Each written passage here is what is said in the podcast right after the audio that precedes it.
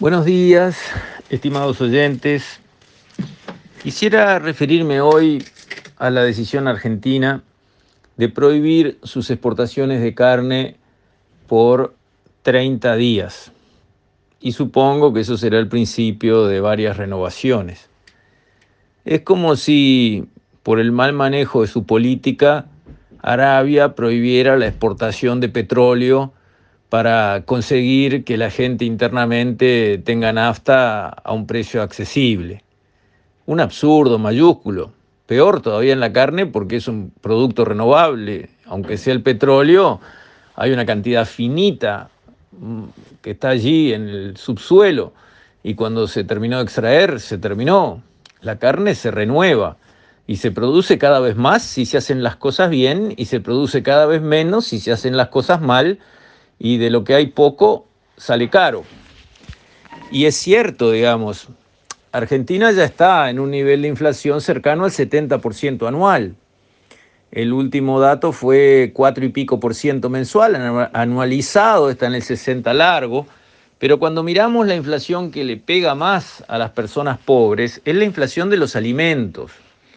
Y allí hay dos situaciones.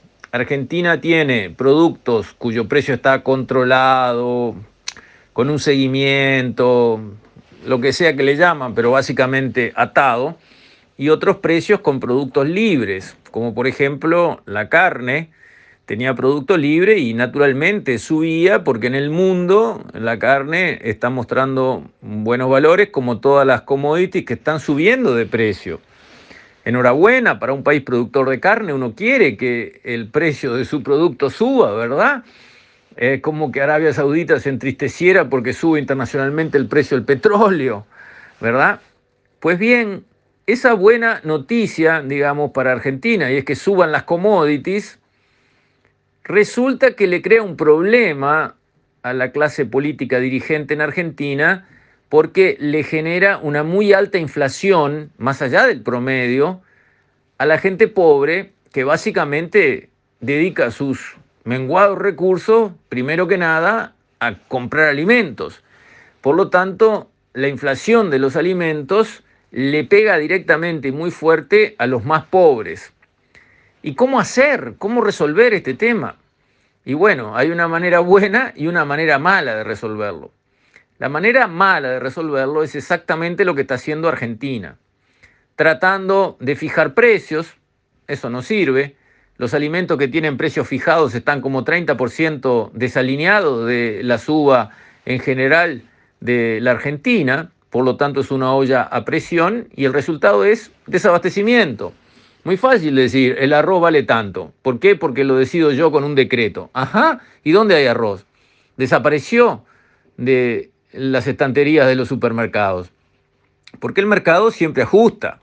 El mercado es una sinfonía que viene de la noche de los tiempos y que se escribe con tres notas, precio, cantidad y calidad. Si nosotros no dejamos que el precio esté donde tiene que estar, el mercado ajusta. Ajusta con calidad. En vez de vender arroz de primera, terminan vendiendo arroz de perro, partido y, pedacitos de arroz. Si ese es el precio al que hay que vender, arroz será arroz de perro.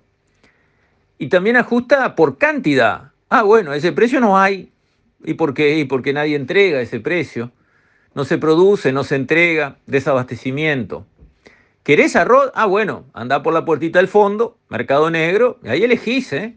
Grano largo, corto, te gusta el japonés, te gusta el americano, decime, hay de todo. Pero el precio, ni hablar, ¿no? Es otro. El mercado siempre ajusta.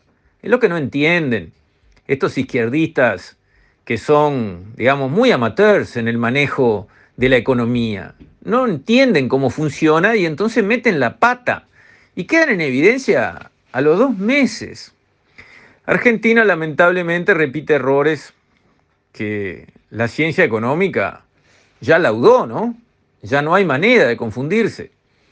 La manera correcta de combatir la inflación es controlar la oferta monetaria, que es lo contrario de lo que Argentina está haciendo.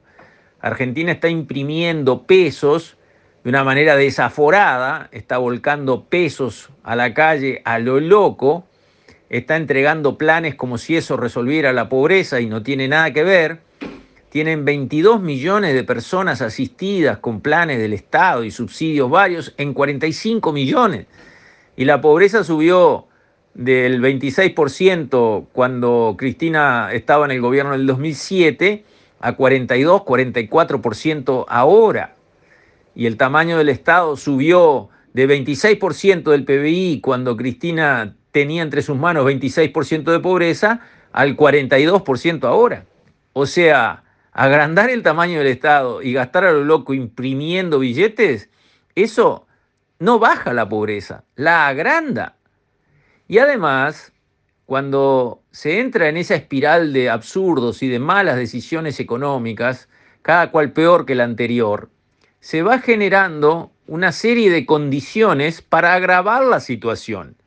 La inflación crece más y más, lo cual hace que la pobreza se agrave más y más, porque claro, los sueldos no se mueven a la velocidad de la inflación, y entonces como la pobreza se agrava más y más, imprimimos más billetes para dar más canastas y más subsidios y más rentas básicas y más lo que quieran, pero al agrandar el gasto del Estado, en el caso de un país que no tiene crédito ni para que le fíen una caja de chicles como es la Argentina, no hay más remedio que emitir a lo loco, y entonces cuanto más emisión, más inflación, más pobreza, más gasto público para tratar de contener la pobreza, lo que genera más inflación, más pobreza, y así van.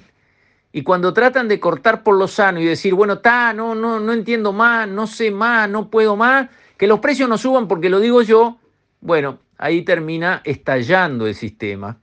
Porque, como dije, va a haber un tema de desabastecimiento y esas clases pobres, castigadas, cansadas, con la pandemia en el lomo, con salarios que están corriendo lejos atrás de la inflación, todo les resulta más caro en materia de su poder de compra, con muchos puestos de trabajo perdidos, aunque les tiren algún hueso con lo que son esos planes, por supuesto que no alcanza, no sirve, y además vienen con la banderita política de que tenés que afiliarte con el caudillito de turno, el puntero, como llaman los argentinos, lo cual también a la gente le repugna finalmente, vender su alma, tengo que ir a, a chuparle las medias al caudillito del barrio para estar en la lista de los que reciben una canasta o un, o un subsidio, una renta básica, o un plan social o lo que sea, basta. ¿Y qué pasa entonces? Colombia, Chile, Perú, un día la gente dice basta. Un día dice basta. Un día la gente dice no, así no va más. Terminó. Y cuando la gente dice basta, no hay gobierno que le explique nada, porque no hay nada que explicar, lamentablemente. Que Argentina prohíba la exportación de carne es una de las últimas notas que se pueden escuchar de esta melodía absurda de cómo destruir un país. Con esto, estimados oyentes, me despido. Hasta mañana, si Dios quiere.